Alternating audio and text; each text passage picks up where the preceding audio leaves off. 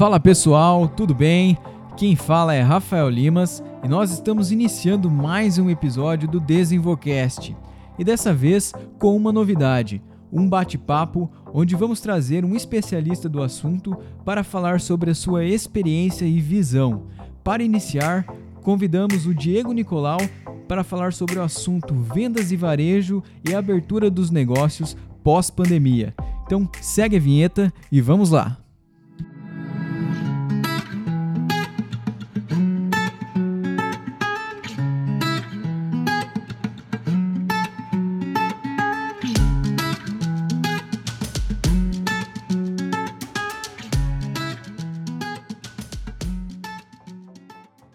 Pessoal, hoje nós trazemos aqui para o Desenvolcast o nosso grande colega e parceiro Diego Nicolau.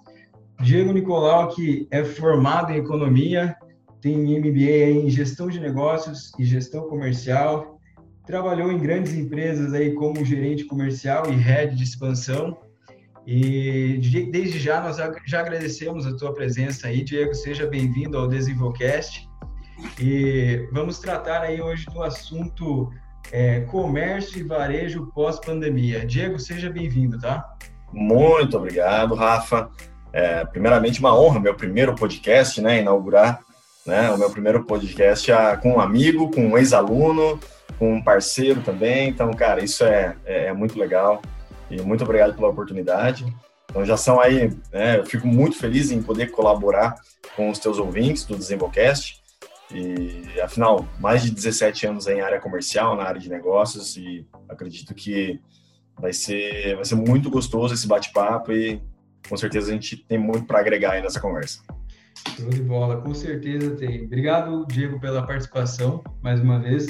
Lógico, vivendo, a gente não sabe ainda até quando vai esse momento que a gente está né, nessa pandemia. E isso gerou grandes mudanças no, no cenário brasileiro, em todo o mundo aí, né?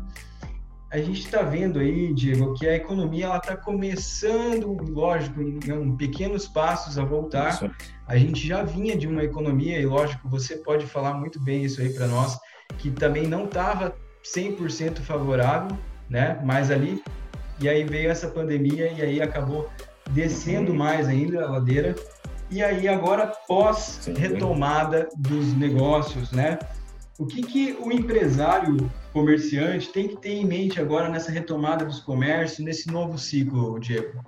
É, primeiramente, até eu acho importante a gente começar a estimular que, que, que o empresário, seja né, você que tem um, um, seja um comércio, seja uma empresa de serviços, independente da, da do seu segmento, é, é, é essencial, é fundamental para os negócios você entender um pouco das nuances de mercado entender um pouco de como que o mercado está se movimentando e a partir disso você conseguir anteceder algumas ações. Né? Claro que né, muita gente atrela o economista a um, um cara que tem que prever o que, que vai acontecer, né? mas na verdade não é isso. Por isso que a maioria dos economistas erram. Né? Na verdade, o economista não tem que prever nenhum cenário, mas sim olhar como é que está se comportando, como é que ah, os negócios estão se comportando, os agentes econômicos estão se comportando, para poder traçar um cenário para ter um, um, menor índice de surpresa possível. Né? Quanto mais a gente se surpreende no mundo dos negócios,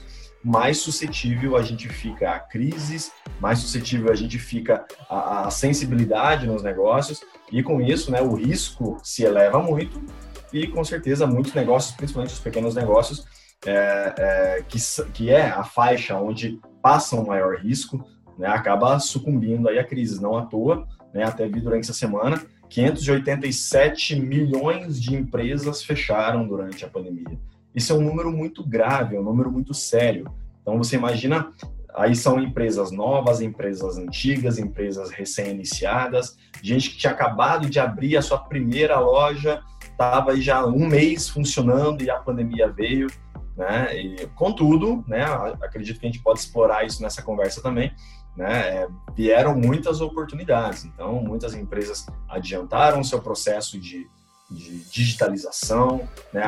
adiantaram seu processo de tecnificação e, e, muitos negócios começaram a surgir já num modelo é, é, apto a esse, né? Não gosto muito de palavra clichê, né? Mas não vejo outra palavra, né? A esse novo normal aí. É, sim. E é, é, lógico que você comentou aí sobre várias empresas. Esse, no, esse número, na verdade, é bem assustador, né? O sim, tanto de, de, de, coisa que de mercado que fechou e, e, e tudo mais, né? lógico, é um momento complicado. E assim, Diego, o que, que você vê assim uh, é, para esse pessoal? É hora de buscar uma inovação nesse momento ou é melhor a, o, trazer o que já vinha sendo feito e manter aquilo lá? Hum, vamos lá. É, é quem não partir para a inovação agora, Rafa, não, não, vai conseguir sobreviver. Provavelmente essas 587 mil empresas que quebraram, agora esse número já deve ser muito maior, né, porque já faz alguns dias que eu li sobre isso, é, são empresas que provavelmente estavam em basicamente dois ou três cenários. Um era um cenário que ela já não estava bem e não havia começado um processo de inovação é, significativo. Então já estava com o caixa negativo, já estava com problemas muitas vezes de endividamento, já é, tendo negociado o máximo possível com fornecedores, então já estava no gargalo com praticamente todas as suas linhas de, de, de fonte financeira, né? E culminando ainda que, pô, agora o cara teve que começar ainda a ir para o online, começar a digitalizar os seus negócios, aí faltou recurso e a empresa não conseguiu mais atender, passar um período fechado, e isso foi crucial para ter que fechar o negócio. Outro cenário são empresas muito iniciantes, que também né, percebe que tudo se trata de questão de caixa. Né? Eu gosto de dizer que uma empresa que é, tem sucesso, uma empresa que dura, não importa o seu lucro ou prejuízo, não importa o quanto você fatura, o que importa é o quanto sobra no teu caixa. Caixa é que faz a empresa sobreviver. Então, muitas empresas dessas que quebraram foi por conta de caixa, ou porque já estava num estado de exaustão do negócio, ou já estavam é, é, ainda, aliás, estavam numa fase tão inicial que ainda não testou o negócio, não validou muitas coisas. E acabou que o capital de giro pequeno não conseguiu seguir adiante. Né? Mas voltando à origem da tua pergunta, por que, que eu trouxe esse embasamento? É, uma empresa ela precisa de, de de caixa para poder seguir adiante. Então a questão é a seguinte: você hoje precisa inovar para trazer caixa de algumas formas. Né? Primeiro, né, levantando fontes financeiras baratas. Então, agora, essa semana, o juro caiu para 2%. Então, independente do seu segmento, você precisa pegar linhas de crédito, precisa pegar linhas de financiamento, porque o custo está muito baixo, nem que você não use. Tá? Então você precisa ir por essa linha de pegar, se capitalizar a um custo muito baixo. E use isso para duas coisas. Primeiro, né, ter reserva de caixa e segundo, começar sim investir em tecnificação e digitalização do seu negócio. E uma terceira linha de investimento que é importante também é a experiência do seu cliente. Então, a gente está vendo essa retomada, os negócios começaram a se abrir mais, as pessoas começaram a querer né, abrir um pouco mais as portas das suas casas, e isso é uma boa oportunidade para você ampliar o seu nível de conveniência para o seu cliente. Também vejo, sim, nessa, nessa ideia, a oportunidade também para alguns outros negócios, né? Exatamente. Nessa questão do cliente, né? a gente falando aí especificamente. E nessa retomada, assim, Diego, é, falando sobre, sobre vendas no geral, né? E lógico que vendas você precisa ter um cliente, né? Isso. É, como que, que você vê assim esse novo porque a gente a, a, pandemia ela, querendo ou não ela trouxe a questão desse distanciamento de tudo né então é uma cultura do brasileiro de estar tá mais próximo de estar tá é, naquele, naquela afetividade um pouco maior, né? Uhum. O é, que, que você acha, assim, como você vê que pode se criar uma relação, uma conexão maior com os clientes a partir desse momento, onde que basicamente tem que manter o distanciamento social, não pode chegar perto, não pode se tocar, se cumprimentar. Como que como que a gente cria essa conexão com o cliente hoje? É, essa é uma é uma das coisas que possivelmente vai perdurar para além da pandemia. Né? Então, a, o distanciamento social, mesmo que a gente tenha aí uma, uma previsibilidade positiva de que ali em dezembro a gente vai ter uma vacina que vai, enfim, erradicar o Covid, as pessoas começaram a ter muito mais cuidado com essa questão de, é, é, enfim, transmissão de vírus, de bactérias, né? Então, provavelmente por mais um ano ainda, as pessoas, a gente vai ver ainda pessoas usando máscaras em ambientes com mais pessoas, né? Não se cumprimentando de forma tão próxima.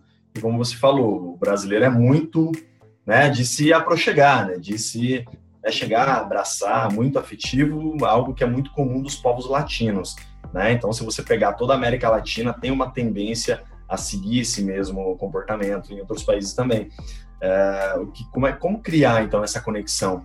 Né? Então, se, se apenas a conexão pessoal fosse, fosse um critério fundamental para criar conexão com o cliente, a Nubank não teria se criado, né? É, ou outras, né? Ou outras empresas como como a Amazon não teria se criado dentro do Brasil. Né? Apesar da participação deles ser muito pequena, a Magazine Luiza, olha o exemplo da Magazine Luiza, eles se conectam como? De forma verbal e principalmente provocando conveniência e afetividade no trato com as pessoas. Então, é, é você olhar para cada, cada perfil dos seus clientes e enxergá-los como aquela pessoa única. Cada pessoa única tem necessidades únicas. E quando você passa a entender isso, você começa a oferecer soluções para a realidade daquela pessoa. Né? Então, esse novo cenário permitiu com que nós passássemos a valorizar algumas coisas em detrimento de outras. Né? Então, é, é, roupas chiques, brilhantes e bonitas passaram a perder um pouco de valor né, em detrimento de é, é, pijamas, pantufas e meias. Pijamas, pantufas e meias passaram a ganhar muito valor e muita importância é, é para muitas pessoas. Né? Então, operações que, que, que entenderam isso, e opa, o que, que as pessoas estão valorizando hoje? Conforto, estar dentro de casa, fazer o seu, a sua estação de trabalho dentro da sua casa, né? ter um home office ergonômico, confortável, né? que, que eu consiga passar o dia inteiro trabalhando sem ficar com a coluna ruim. Então, tudo isso passou a ser necessidade de muitas pessoas.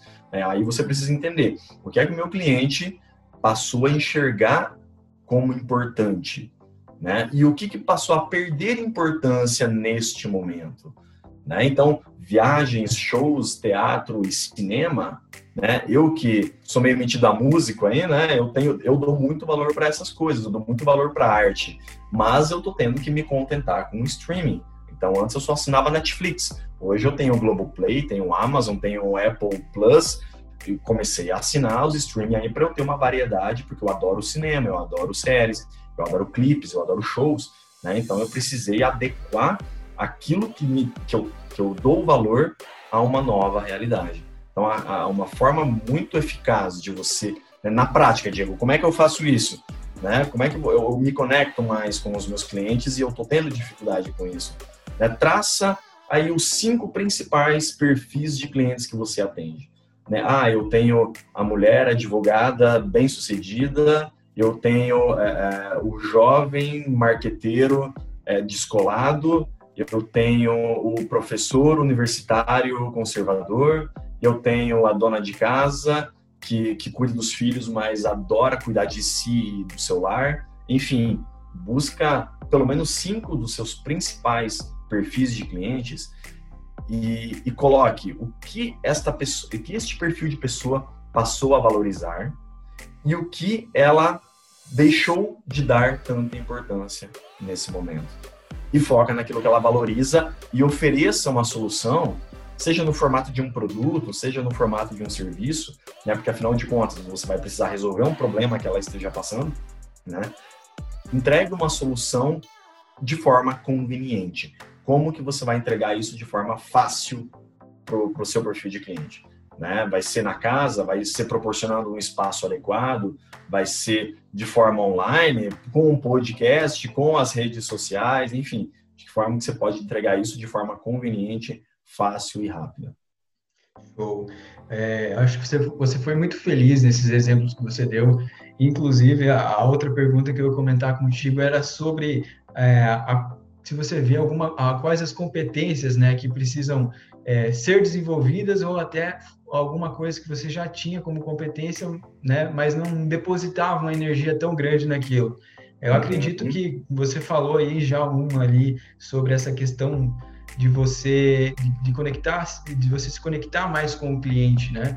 De buscar é, entender sim que é um momento diferente e que esse momento necessita de uma, uma, não digo uma transformação, mas uma mudança de hábito para se adequar a esse momento, né? É, teria alguma outra competência também que você veria como necessário para esse momento? Ah, com certeza, é, principalmente em termos de hard skills, né? Para quem está escutando aí, né? Quando a gente fala de competências, existem as soft skills, que são as habilidades comportamentais, né? Como, como negociação, como criatividade, como empatia, né? Todas muito valiosas para esse cenário. E tem as hard skills, que são aquelas competências mais, mais técnicas, né? É, é, mais racionais. Então, em termos de hard skills, né? Aquelas competências mais técnicas, é importantíssimo para quem está ou iniciando um negócio ou reinventando o seu negócio, é, ter a competência da digitalização. Né? Então, como é que você pode se conectar com o seu cliente de forma digital? é, são redes sociais, são videoconferências. Né? Eu falei com um amigo meu nessa semana que o negócio dele é venda de colchões, né? E ele vende, é venda direta, de porta em porta. Ele vende aqueles colchões voltados para o bem-estar e para a saúde, né? Então, o cliente, né, o perfil de cliente dele são pessoas mais, mais velhas, né, de 50 anos para cima, né, em sua maioria, é, que já almejam uma qualidade de vida e têm condições de investir 10 mil reais num colchão. Né? Então, e ele vai até a casa dessas pessoas. Né? Ele tem uma alta conversão, porque é, é venda de varejo, ele vende para pessoas físicas, mas ele vai até a casa da pessoa, ele, ele consegue criar uma conexão com o ambiente dela, falar a linguagem dela, e isso, nossa, é essencial, fundamental para o negócio dele. O que, que ele fez? Ele começou, né, ele sempre, né, uma coisa, ó, ponto valioso aí para quem está escutando, anota isso, peça indicações Tá? A sua solução é valiosa para essa pessoa e pode ser valiosa para as pessoas que esta pessoa que está comprando de você também conhece. Né? Então, peça sempre indicações para aumentar aí o seu pipeline de clientes, seu, né, a sua carteira de clientes. E ele usou essas indicações para. Ele fez uma apresentação super legal e começou a, primeiro, ensinar as pessoas a usar né, o Zoom, usar né, uma, uma, uma ferramenta de, de, de videoconferência e passou a fazer essa apresentação para elas. Claro que o nível de conversão dela foi menor, dele foi menor, né? Então, antes ele, a cada 10 abordagens, ele fechava 7, ele passou a fechar 4, né? Ele teve que fazer mais esforço para fechar um negócio, mas ele não parou, né? Ele não parou e ele continuou faturando, ele teve que fazer mais esforço, sim, mas ele continuou faturando e ele reinventou o negócio dele. Hoje ele 50% de, do tempo dele é oferecendo de forma digital, 50% como as pessoas estão começando a abrir mais, né, as suas casas agora de forma presencial. Então, principal competência para o teu negócio, arrume uma forma de digitalizar duas coisas: o teu produto ou serviço, tá? Coloque numa plataforma de, de marketplace, né, como Mercado Livre, como Americanas.com, né, como Submarino, Magazine Luiza, tudo isso permite você colocar o seu produto lá dentro.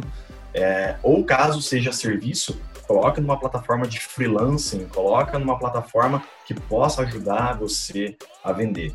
E também digitalize o relacionamento com seu cliente. Né? Faça grupos de trocas de ideias, faça grupos de, de não só para ofertar produto, serviço, para colocar oferta, faça grupos nas suas redes sociais com seus clientes para trocar ideia, trocar experiência, né, trocar vivências, trocar coisas que podem ser úteis para eles e que não custem na, praticamente nada aí para você e para seus clientes também. Né? Com certeza você vai ficar mais na cabecinha deles. Sim, é, é aquele, aquela coisa que a gente fala. Inovação, é, você comentou até, né, é, sempre tem que existir. E esse exemplo que você trouxe aí do seu colega é justamente até um ponto que eu estava assistindo uma entrevista com o Leandro Carnal, que ele deu para a CNN um tempo atrás, e ele estava comentando justamente sobre esse mundo pós-pandemia, né? É, e quando ele comentou sobre as situações de crise, né, em geral, sempre trazem quatro tipos de, de, de, de pessoas, né, e eu acho que isso dá para se utilizar em empresas também.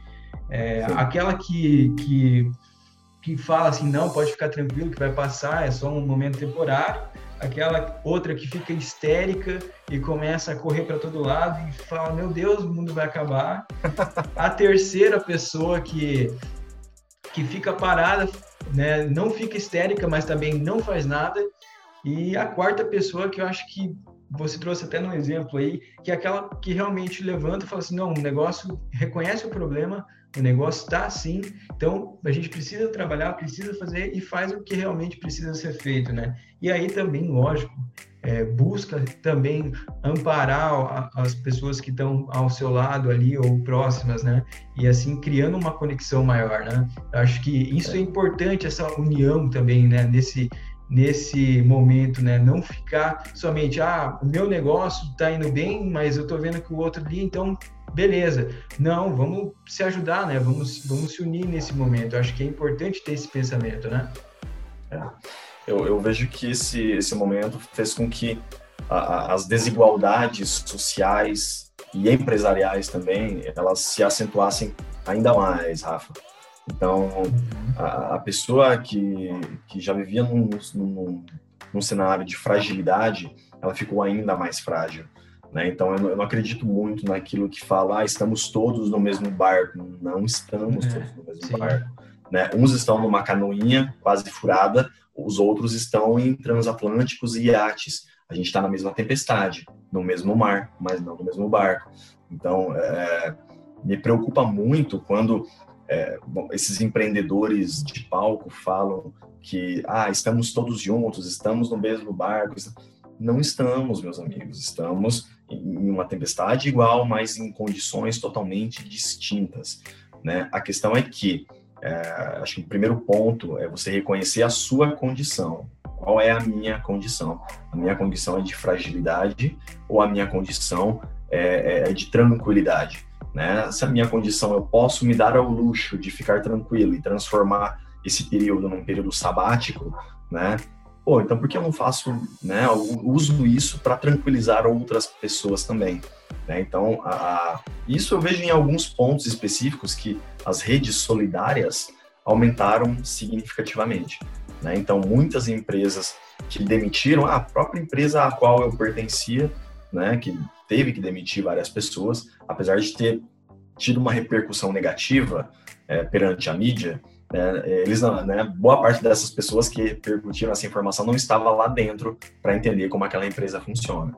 Né? Então, é, as pessoas que eles demitiram, eles deram, principalmente quem estava em situação mais frágil, eles continuaram, né, apesar da ajuda do governo, eles também deram um, um auxílio de, de, de mil reais por mês para as pessoas que foram demitidas. É, e eles se comprometeram a realocar essas pessoas assim que as coisas começaram a melhorar. E realmente eles estão reintegrando pessoas para dentro da empresa novamente, porque eles tiveram que demitir pessoas muito boas, mas que por causa do cenário acabaram tendo que ser dispensadas. Né? Ou eles tinham que escolher dispensar essa, essas pessoas e reduzir o custo da empresa com folha, ou a empresa em novembro iria quebrar totalmente, aí não seriam mil pessoas desempregadas, seriam nove mil pessoas desempregadas. Né? Então, eu entendo perfeitamente as difíceis decisões. Então, grandes empresas que têm, uh, ou empresários ou pessoas que têm a condição de formar uma rede de ajuda, e não precisa sair do seu bolso, você pode estimular isso. Né? Como é que você pode estimular né, que, que pessoas façam, é, é, agreguem valor para outras em situações menos válidas, né? É, menos válidas não, menos, menos favorecidas diante desse cenário. A gente sabe que os privilégios existem, a gente está numa sociedade totalmente e, e quem conseguir colaborar formando uma rede solidária ou colaborando com uma rede solidária, é, faça isso. Né? Que seja compartilhando conhecimento dessa forma com que você faz, com que eu busco fazer. Né? Pô, o máximo possível eu tento ajudar empresários né? É, com os seus negócios, com o seu fluxo de caixa, proporcionando contatos para conseguir levantar dinheiro para que empregos não sejam perdidos e empresas não quebrem. O pequeno empresário é o que mais sofre, né, Rafael? E quanto mais a gente conseguir fomentar para que essas pessoas é, participem de uma rede solidária, vamos fazer. Né? Temos que fazer e acho que isso é o nosso dever como cidadão. Muito bacana mesmo. É, até você, voltando ao assunto ali, né, a gente comentou sobre a questão de fluxo de caixa e tudo mais, né? É, já vinha um, um, assunto batido já há algum tempo, né? E então, havia aquela pergunta assim, você quer saber como sua empresa está? Então, como que ficaria sua empresa se ela parasse de faturar hoje, né? Quanto tempo ela tinha de mercado? E, cara, essa pergunta veio totalmente à tona nesse momento que o, o governo falou, fecha, fecha e pronto. Não abre, não abre. E aí, como que fica esse negócio, né? Então, lógico que é uma pergunta muitas vezes é, meio, não vamos falar assim, é, fora de controle, porque uma empresa não é para parar, né? A empresa tem que faturar, mas é algo que o empresário ou comerciante, pequeno empreendedor, né, quem está vivendo disso no, no país, precisa ter em mente né, de ter um, um, uma reserva de caixa para se acontecer uma, uma, situação de emergência, né? E diante de tudo isso aí, cara, o que você vê assim, Diego? Qual que é o principal insight que isso essa crise, todo esse momento trouxe assim para os empresários, para as pessoas em geral? Uhum. É, é uma, é uma coisa bem, bem ampla a se pensar, né, Rafa?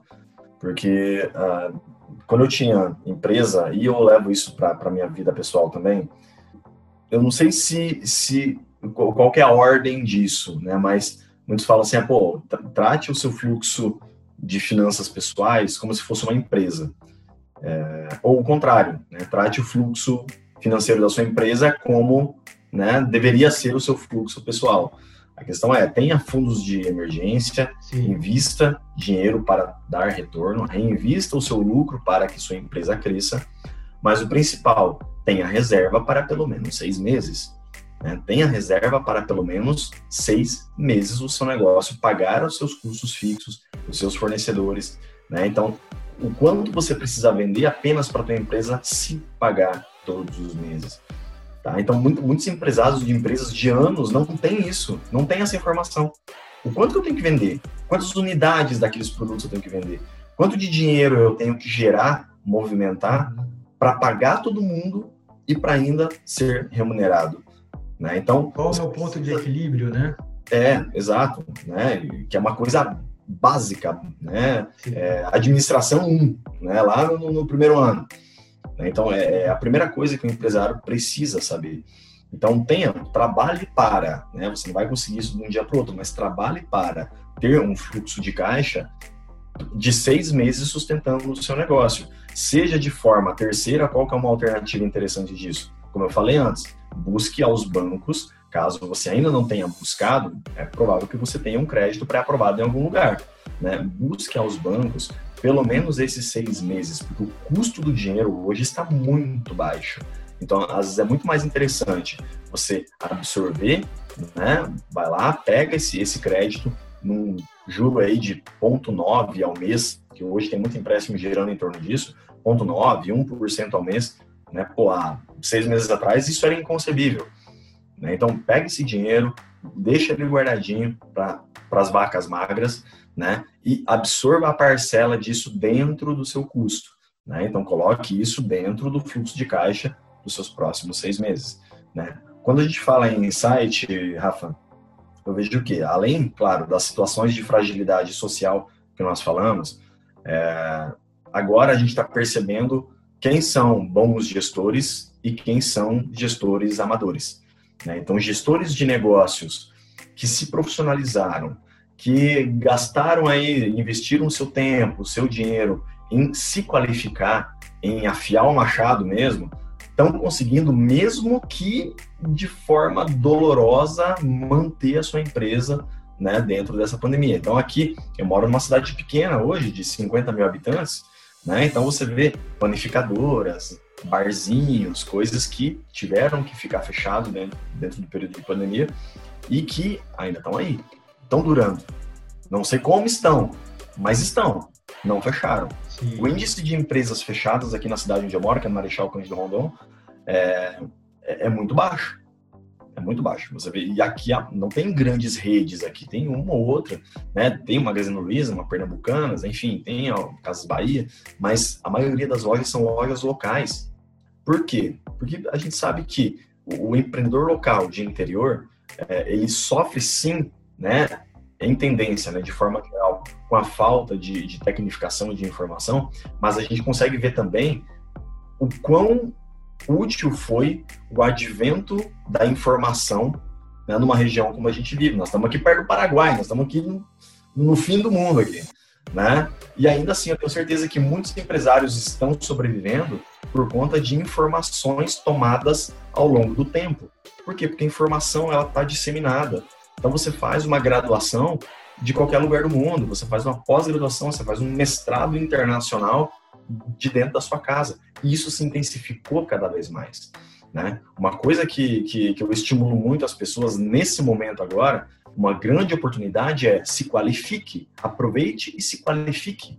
Né? É, é claro, você vai aproveitar isso para passar tempo com a sua família, você vai passar mais tempo com, com as pessoas que você ama, cuidando de quem você ama, mas aproveite esse período.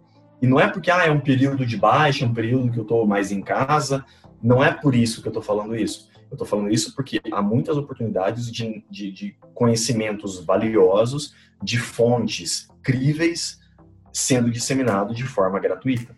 Então, a FGV, o SEBRAE, a Unicamp, a USP, a Fundação Dom Cabral, estou falando aqui das principais é, é, instituições de educação de, de, de empresários executivos, estão disponibilizando cursos gratuitos né, para quem quiser se informar, para quem quiser se qualificar. Né? Então, essa é uma excelente oportunidade para você tomar conhecimento, né? para você tomar, é, é, é, né? beber da fonte de, de, grandes fontes de conhecimento para você qualificar mais o seu negócio. Bacana. É, é, de, finalizando aqui o nosso papo, é, de tudo isso que gerou, assim, você é, você comentando no começo, né, que a economia não prevê, o economista não prevê, não sei, tá, é, não é mãe de nada. existe alguma tendência que você vê alguma coisa assim encaminhando para esse local, assim, para os próximos próximos meses, próximos anos aí? Uhum. É, a gente tem que ver, como eu falei, como é que como é que o empresário hoje pode, né, seja quem é empresário, seja quem quer abrir o seu primeiro negócio sem loucura, com segurança. Outra coisa que me preocupa muito é a, né, eu sou muito contra os empreendedores de palco. Uhum. Né, eu me preocupo muito com essas figuras. Né, eu já tive empresa, eu já tive três, quatro empresas, vendi três, quatro empresas, né? É, trabalhei em grandes corporações, ainda trabalho, e a gente percebe o quê? Que o risco do empreendimento, de empreender um negócio, é muito alto. O risco é muito alto quando se não expõe os riscos de um negócio, né, que é o que esses empreendedores de palco geralmente não fazem, né, salvo alguns nomes interessantes que sim colocam o risco de se empreender, mas é, você precisa olhar para como o mercado se comporta para você tomar decisões mais racionais, mais pé no chão e sem ir na onda de que ah, eu tenho que empreender meu negócio porque eu tenho que seguir o meu propósito e eu vou jogar tudo para cima e vou fazer o que eu amo.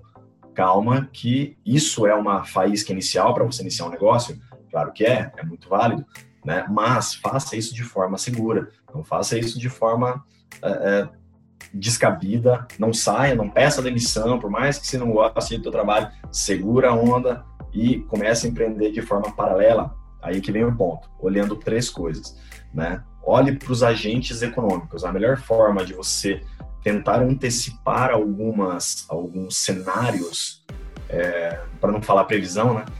É que você pode olhar para os agentes econômicos. Quem são os agentes econômicos? Né? Traduzindo o economês. São as empresas, as famílias e o governo, né? o Estado. E aí, esses são os três agentes que fazem a economia girar. A gente está vendo aí um quarto agente econômico emergindo, que é o terceiro setor, né? Então a gente vê muitas, muitas instituições sem intenções é, lucrativas, né, não governamentais, é, movimentando muita riqueza, tanto em termos intelectuais quanto em termos financeiros. Né? Mas a gente ainda se atém né, ao que mais significa dentro da economia, que são as famílias né? Ou seja, as pessoas físicas, as empresas e o, o governo. Né? Então, como é que esses três elementos se movimentam? É, eles precisam andar de forma equilibrada. Né? Então, o que, que a gente está percebendo hoje com esse cenário de pandemia? É, famílias com a setinha de movimentação econômica para baixo. Então, pessoas estão perdendo seus empregos, reduzindo seu consumo, pensando mais para poder gastar o seu dinheiro. Né? Então, a setinha da atividade econômica de famílias está para baixo. Empresas, mesma coisa. As empresas, muitas empresas quebrando, deixando de existir, outras movimentando menos dinheiro porque não conseguiram ainda se encaixar nesse novo cenário ou tiveram um fluxo é, de pessoas circulando no seu negócio muito menor. Então, atividade econômica de negócios também, de empresas, setinha para baixo. E setinha do governo para cima. Atividade do governo, né, atividade econômica, aumentando abruptamente. Por quê? Né, muitas pessoas se aposentando compulsoriamente, né, empresas é, que tinham aí empregados aposentados, obrigando a eles a tirarem a aposentadoria para poder sair da sua folha de pagamento. Sim. Então, logo, né, fazendo com que eles dependam 100% do governo. É, é, ajuda, né, a, a é o, famoso Corona Voucher, né, a ajuda assistencial de 600 reais que se estendeu aí por mais tempo. Então, isso é um, é um gasto tremendo.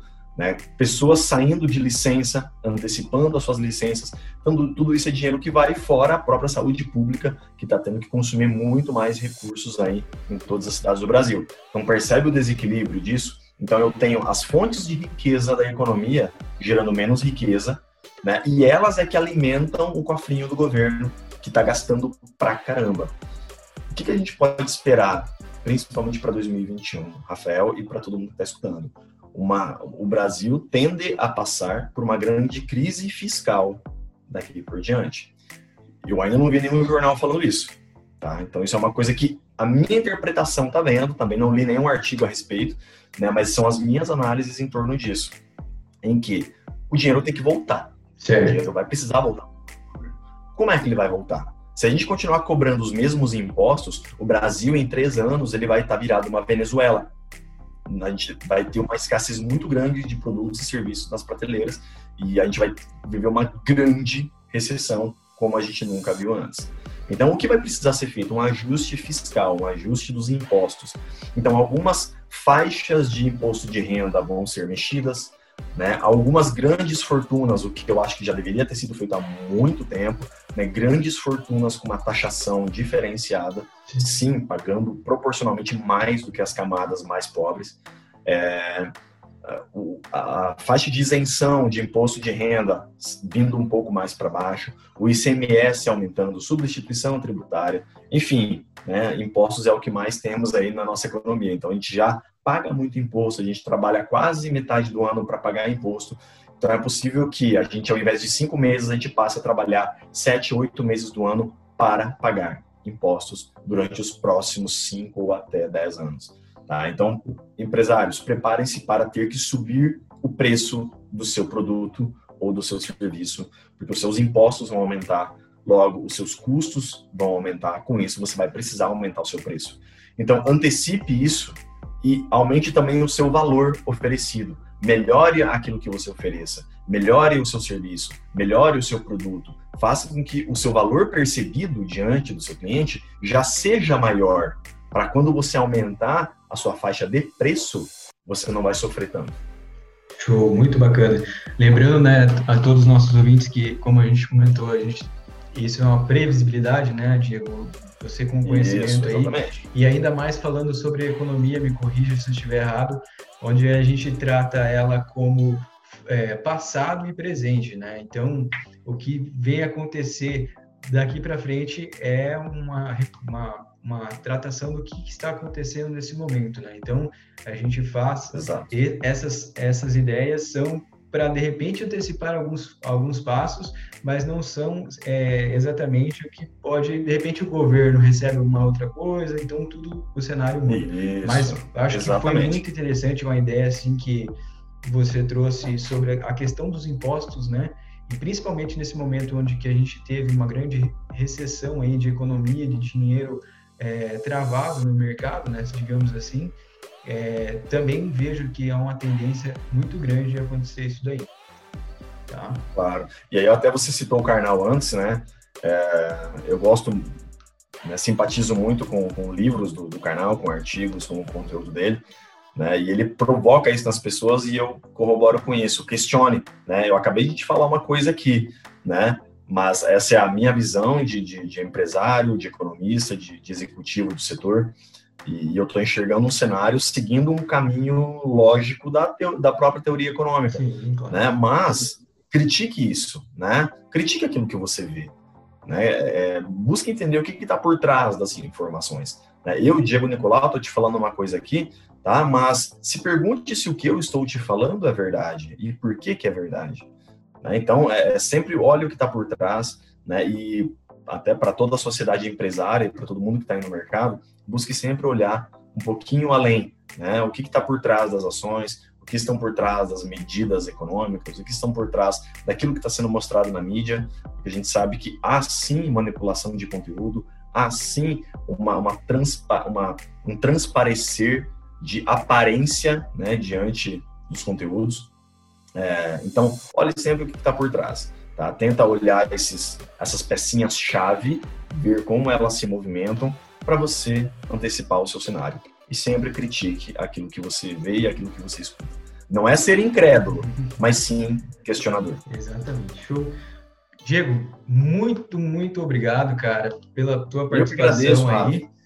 É, poxa, cara, foi conteúdo pra caramba aqui e baita conteúdo, cara. Conteúdo riquíssimo aí ah, para o pessoal. Galera, escutem esse podcast com papel e caneta na mão. Agora eu falei no final, mas é, é isso aí. cara, repita ah, quantas vezes. voltar. Volta, volta, cara, e escuta passo a passo, anotem são grandes informações do Diego, não é um cara que está no mercado já com uma grande experiência, né, Diego? Além também não mencionei antes, mas professor universitário, então é, não é, é, algo que, que a gente elaborou aqui é, lendo na internet. São conteúdo aí do Diego de Exato. grande de, de, tempos atrás, né, Diego? Exatamente. É, como eu comentei, né? É, 17 é, anos não são 17 dias, né? Então, uma, uma coisa que eu sempre aprendi desde casa, Rafa, é, olhar cada oportunidade de conversar com pessoas, de estar com pessoas ou estar em, em um ambiente, sempre absorver o máximo daquilo e transformar isso em algo valioso aqui dentro para eu conseguir replicar né, no, em momentos oportunos. Né? Então, é, creio que a, a, minha experiência seja acadêmica, né, é, seja na prática lá no mercado, a gente acaba colocando tudo isso num caldeirão né? E sempre colocando aí numa conversa produtiva, numa conversa boa. Se a gente estivesse hoje em algum lugar presencialmente, a gente estaria ou tomando um café ou tomando uma cervejinha, quem sabe, né? E seria um papo tão produtivo quanto. Legal, bacana. Muito obrigado, Diego. Agradeço, agradecemos né, a sua participação e sucesso para você aí nesse novo mundo, né? Sou um termo repetitivo. É, sucesso para nós, sucesso para nossos ouvintes, para todo mundo nós, aí. Valeu? Valeu, Rafa. Obrigado, cara. Sucesso para ti. E que o Desenvolcast ganhe o Brasil, ganhe o mundo aí. E vou recomendar fortemente. Valeu, muito obrigado.